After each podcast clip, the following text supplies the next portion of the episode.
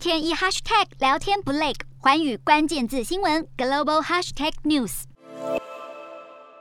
外媒报道，俄罗斯挥军入侵乌克兰，普丁偏执的领导风格表露无遗。可以说，普丁的态度左右了两国的谈判进程。被视为俄罗斯最友善的国家中国，国际社会不满中国暧昧不明的态度，认为中国漠视俄罗斯侵略行为，助长了俄罗斯入侵的决心，甚至还质疑中国可能会借机对台采取军事行动。今天的国际新闻评论要来谈谈：今日普丁会是明日的习近平吗？中国会是下一个俄罗斯吗？中国对于俄乌战争的立场，虽然习近平表示国与国不该兵戎相见，也曾承诺会对乌克兰提供人道援助，以及有需要时可以扮演谈判和解的角色。问题是处在不谴责俄罗斯与不得罪西方国家的左右为难。欧美国家又对中国缺乏信任，一方面质疑中国会军援俄罗斯，另一方面又担心中国会趁乱发动台海军事冲突。中国想要从中获得外交利益的盘算，国际社会放大检视习近平的个人野心。普丁自两千年正式上。台成为俄罗斯的领导人，至今掌权已有二十二年之久，目前仍有连任的机会。外界猜测，普京可能会持续坐稳高位至二零三零年，甚至是二零三六年。这对照正在营造连任气势的习近平，倘若顺利掌控中共二十大，甚至是二十一大，习近平要掌握党政军二十年不是不可能。届时也将迈入二零三二年，而习近平最大的政治目标，便是横跨中共建党百年与建国百年之际，历史地位